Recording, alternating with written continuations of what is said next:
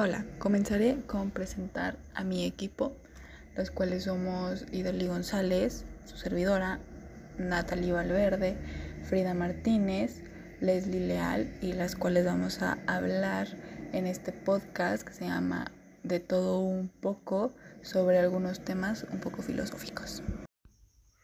Comenzaremos con una pequeña entrevista hecha por nuestra compañera Frida Martínez. Estamos el día de hoy aquí presentes con la licenciada en Educación Leslie y con la ama de casa Tala. Es un gusto tenerlas aquí. Hablando de este tema del sentido de la vida y la felicidad. Para usted, ¿qué relación tiene el sentido de la vida con la felicidad?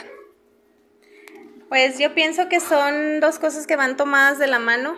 Eh, yo pienso que para ser feliz tienes que darle sentido a tu vida. Ahora, ¿Qué es la felicidad? ¿En qué se basa o de qué se compone? Em, la felicidad pienso que es un sentimiento emocional eh, que se basa dependiendo la persona. Yo, por ejemplo, para mí la felicidad se basa en mis hijos, en, mi matrimonio, en mi familia. ¿Y de qué se compone? se compone de sentimientos positivos como la alegría, el gozo, el eh, sentimiento de realización. ¿Cree que algún día se pueda lograr ser completamente feliz? ¿O la verdad o la verdadera felicidad existe? Pues yo pienso que pues no. En mi caso yo digo que no, este, aplicándola a mi vida, eh, ser completamente feliz no, porque cuando uno piensa que ya es feliz, que todo está bien, siempre tiene que pasar algo eh, algún problema familiar de salud, económico, cualquier cosa que te baja tu estado de ánimo y esa felicidad se, aleja. Eh, y que la verdadera felicidad existe, pues dependiendo de la perspectiva en que la veamos. Por ejemplo, a mí la verdadera felicidad para mí son mis hijos y, y estar bien en mi matrimonio. Ahora aquí estamos con la licenciada Lely. Para usted, ¿qué relación tiene el sentido de la vida con la felicidad? Ya que dependiendo de cómo veamos el primer concepto, tendríamos o visualizaremos la felicidad. Ahora, ¿qué es la felicidad? ¿En qué se basa o de qué se compone? Eh, bueno, la felicidad para mí es un conjunto de emociones y sentimientos que nos hacen sentir bien. ¿Cree que algún día se pueda lograr ser completamente feliz? ¿O la verdadera felicidad existe? Eh, no, porque en la vida hay momentos buenos y malos, y estos momentos malos nos permiten darle un verdadero significado a la felicidad. A continuación seguiremos con la cápsula informativa realizada por Idale González. Comenzaremos presentándome. Mi nombre es Idali Guadalupe González Soto y el día de hoy vamos a hacer una cápsula informativa hablando sobre las seis formas de gobierno. La primera es la república parlamentaria. Eh, esta no cuenta con la figura de un rey o una reina, sino que más bien se basa en un sistema parlamentario en el que hay una distinción entre el jefe de Estado y el jefe de gobierno. De esta manera, de esta forma, se establece una clara diferencia entre poder legislativo y poder ejecutivo. La segunda vendría siendo la república presidencialista. Como lo mencionamos en la pasada, en la presidencialista tampoco hay rey o reina. Y sin embargo, en este caso, el jefe del Estado es elegido directamente por los votantes y no por los miembros del Congreso o Parlamento. Y actúa también como jefe de gobierno, quedando relativamente unidos los poderes legislativo y ejecutivos.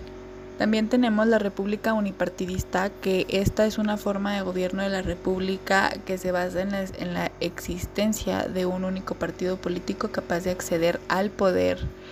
Eh, como cuarto lugar tenemos la monarquía parlamentaria.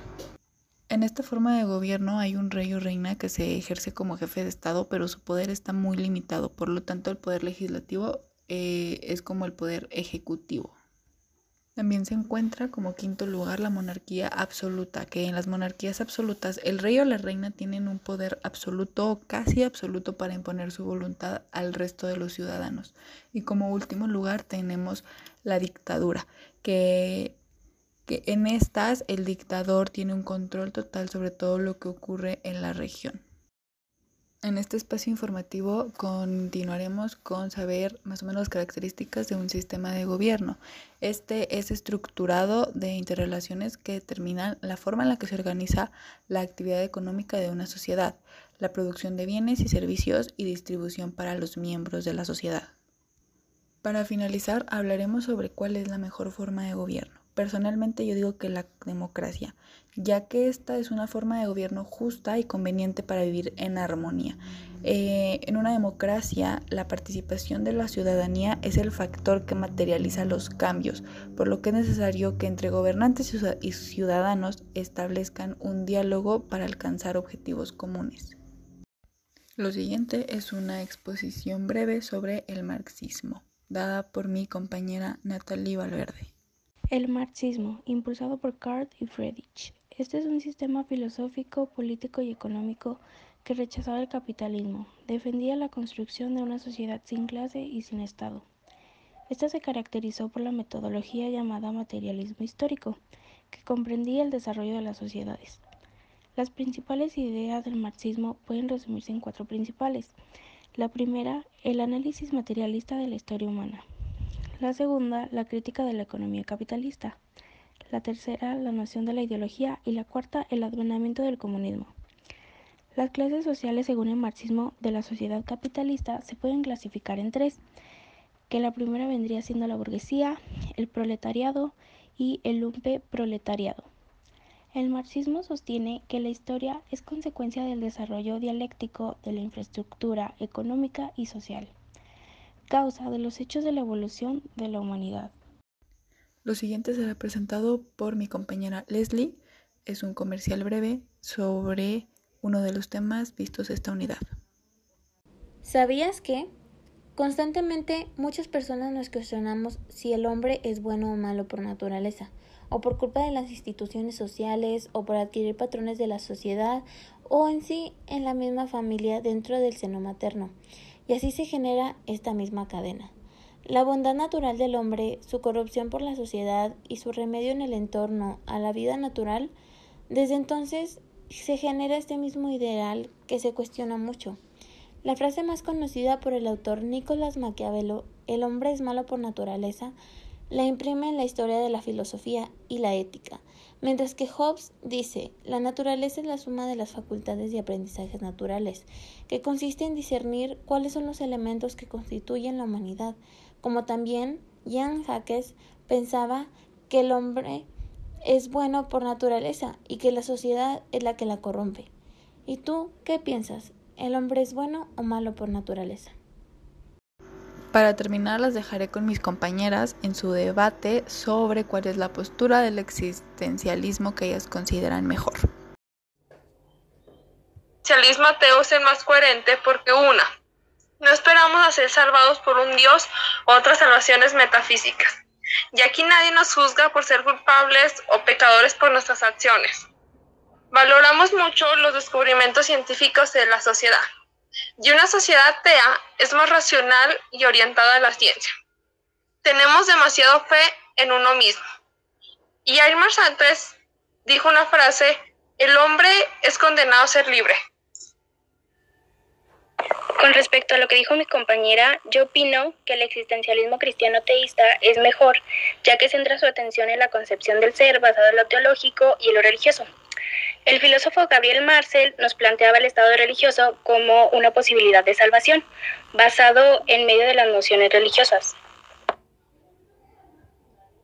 Con respecto a la existencia antes mencionada en el cristianismo, eh, siento que de cualquier forma de la vida más allá de la muerte o sobre los dioses o la reencarnación es una afirmación nada demostrable, por lo cual el agnosticismo eh, lo lo queda como inválido.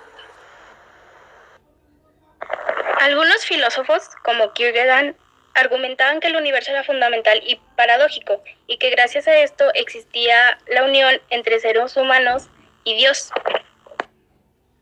Respondiendo al filósofo Kierkegaard, para los ateos no existe Dios. Es absurdo y es una ficción que nos hemos creado por demasiados años, como la religión, que es un suspiro de una criatura oprimida que hace tolerancia tolerante al sufrimiento al pueblo.